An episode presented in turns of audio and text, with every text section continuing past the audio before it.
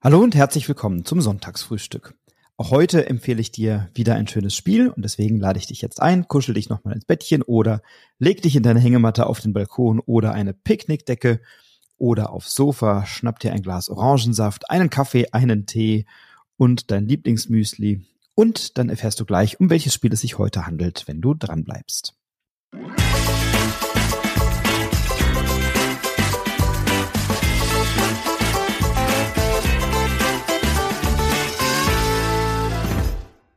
Im heutigen Sonntagsfrühstück möchte ich über ein Spiel sprechen, was schon sehr viel älter ist, nämlich aus dem Jahr 2004. Es gab dann im Jahr 2014, glaube ich, nochmal eine Neuauflage dieses Spiels und es handelt sich um eine Kartenspielvariante eines Brettspielklassikers. Na, und wenn ich das so beschreibe, dann hast du vielleicht schon eine Idee, denn es handelt sich um ein Alea-Spiel, also Alea, die Kennerspielmarke von Ravensburg, aber hier eben ein sehr zugängliches, ein sehr bekömmliches Kennerspiel, nämlich San Juan.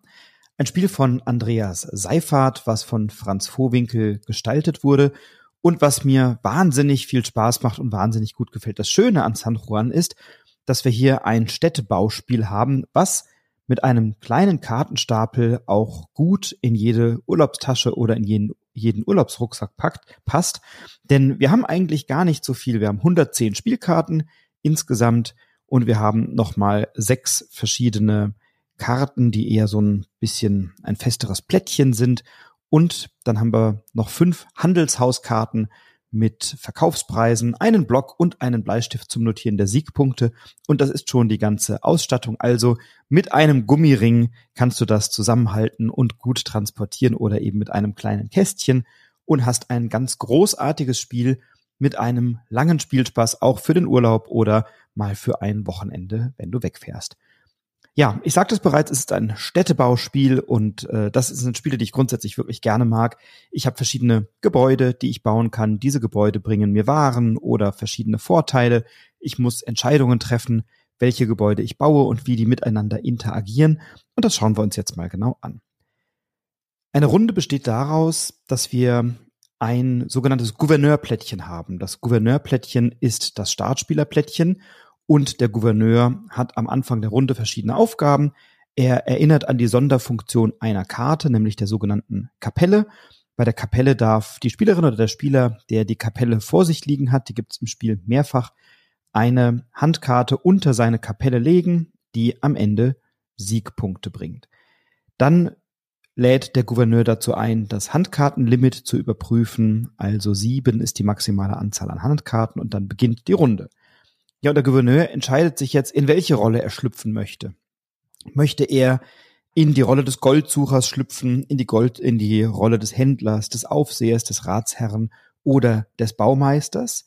Und je nachdem, welche Rolle er auswählt, nimmt er sich das dazugehörige Plättchen und kann dann eine bestimmte Aktion durchführen. Der Goldsucher ähm, hat und und die Person, die das Plättchen wählt, hat dann das ein besonderes Privileg, zusätzlich zu dieser Aktion eine verbesserte Aktion durchzuführen und alle anderen übernehmen dann die gleiche Rolle für die Runde. Also wenn der Gouverneur entscheidet, ich bin jetzt Baumeister, dann darf der darf jeder Spieler, jede Spielerin ein Gebäude aus der Hand bauen im Uhrzeigersinn. Der Baumeister hat das Privileg, also die Person, die sich das Plättchen genommen hat, hat dann das Privileg, eine Karte weniger zu zahlen. Und das ist hier sehr clever gelöst, denn alle Gebäude, die ich baue, haben natürlich Kosten und diese Kosten werden dadurch beglichen, dass ich Handkarten von meiner Hand verdeckt auf einen Ablagestapel lege und sobald der Kartenstapel aufgebraucht ist, wird dieser Stapel gemischt und dann kommen diese Karten später wieder ins Spiel und dann habe ich wieder die Karten irgendwann zur Verfügung. Also ich habe eine gute Durchmischung meiner Handkarten und ich habe immer die Entscheidung, welche Karten behalte ich auf der Hand und welche kann ich abwerfen, um eine bestimmte Aktion zu bauen. Also die Karten sind gleichzeitig die Währung in dem Spiel. Wenn ich mich nun dafür entscheide, Baumeister zu werden, dann kann ich ein Gebäude bauen und da gibt es unterschiedliche Arten von Gebäuden. Ähm, es gibt zum Beispiel Produktionsgebäude. Ein Produktionsgebäude, das ich ausgespielt habe, das könnte sein eine Indigo-Küperei, das könnte sein eine Zuckermühle, es könnte sein ein Tabakspeicher, eine Kaffeerösterei oder eine Silberschmelze. Das sind die sogenannten Produktionsgebäude und die bringen mir Waren.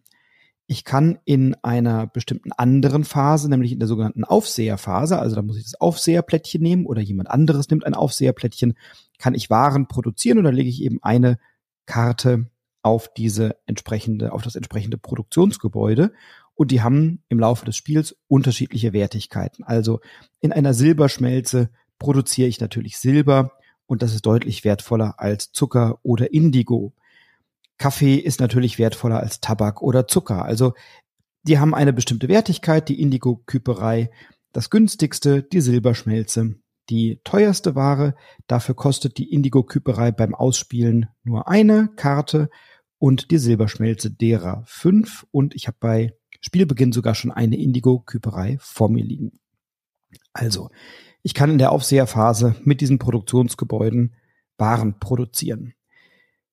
Ich kann aber auch andere Gebäude bauen. Es gibt noch ähm, ja, violette Gebäude. Die violetten Gebäude, die haben alle eine bestimmte Funktion im Laufe des Spiels. Also zum Beispiel die genannte Kapelle.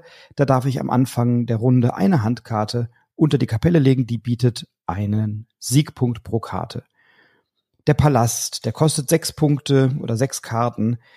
Am Ende des Spiels erhalte ich einen zusätzlichen Siegpunkt für jeweils vier Siegpunkte.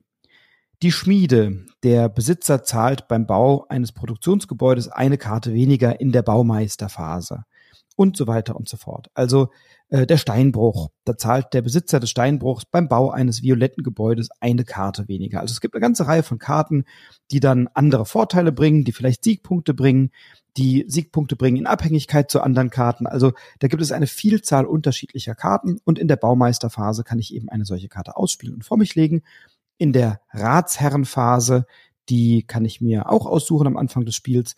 Da darf jeder Spieler zwei Karten ziehen und wählt eine dieser beiden Karten aus und legt die andere auf den Ablagestapel. Der Ratsherr erhält insgesamt fünf Karten zur Auswahl.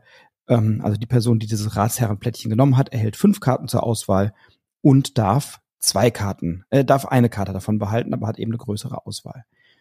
Dann gibt es den Goldsucher, der hat keine nennenswerte Aktion für die anderen Spielenden, aber der Goldsucher erhält eben einfach eine Karte vom Nachziehstapel. Der Händler kann Waren verkaufen. Die Person, die das Plättchen genommen hat, erhält das Privileg, eine weitere Karte zu verkaufen. Und das sind eben Waren, die auf den Produktionsgebäuden liegen. Da darf maximal eine Ware pro Produktionsgebäude liegen. Und ich habe dann äh, eine, eine Reihe von fünf sogenannten Handelshauskärtchen und die decke ich dann auf, wenn ich eine Ware verkaufen möchte und dann sehe ich dort den aktuellen Kurs, zu dem ich eine Ware verkaufen kann. Und wenn ich zum Beispiel für drei eine Ware verkaufen kann, dann lege ich die Karte, die auf dem Produktionsgebäude liegt, also die Ware, die lege ich ab auf den Ablagestapel und ziehe eben drei Karten vom Nachziehstapel und somit habe ich eine ganz gute Durchmischung meiner Handkarten. Das sind eigentlich schon alle Aktionen. Gebäude spielen, Karten auswählen, waren produzieren, Waren verkaufen oder als Goldsucher eine Karte vom Nachziehstapel ziehen. Ähm, und das ist das ganze Spiel.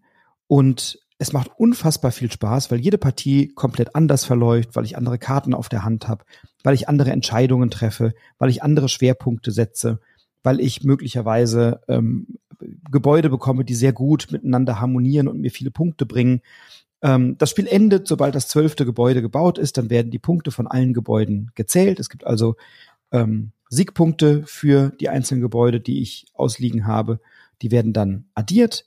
Dann gibt es noch Punkte für die Kapelle, wenn du eine gebaut hast, also alle Handkarten, die unter der Kapelle liegen. Es gibt bestimmte Sechsergebäude, sogenannte Sechsergebäude, die nochmal Punkte bringen, so wie der Palast, der für jeweils vier Siegpunkte einen zusätzlichen Siegpunkt bringt. Und dann gibt es am Ende noch, äh, also genau für diesen Palast und dann gibt es eben noch weitere Sechsergebäude, die dir Punkte bringen. San Juan ist ein Kartenspiel-Klassiker aus meinen, in meinen Augen, aus meiner Sicht und ein Spiel, was sich für ganz viele Runden eignet, für zwei bis vier Spielende.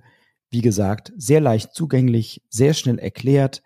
Du hast zwölf Gebäude, die du vor dir ausbaust oder auslegst hast ein Handkartenmanagement, auf das du ein bisschen achten musst, welche Karten werfe ich ab, welche Karten behalte ich, hast einen ja, schönen Mechanismus, Karten nachzuziehen, Karten wieder abzuwerfen, ähm, sammelst Kartensets, ähm, kannst dir jede Runde überlegen, entscheiden, welche Aktion möchte ich eigentlich durchführen.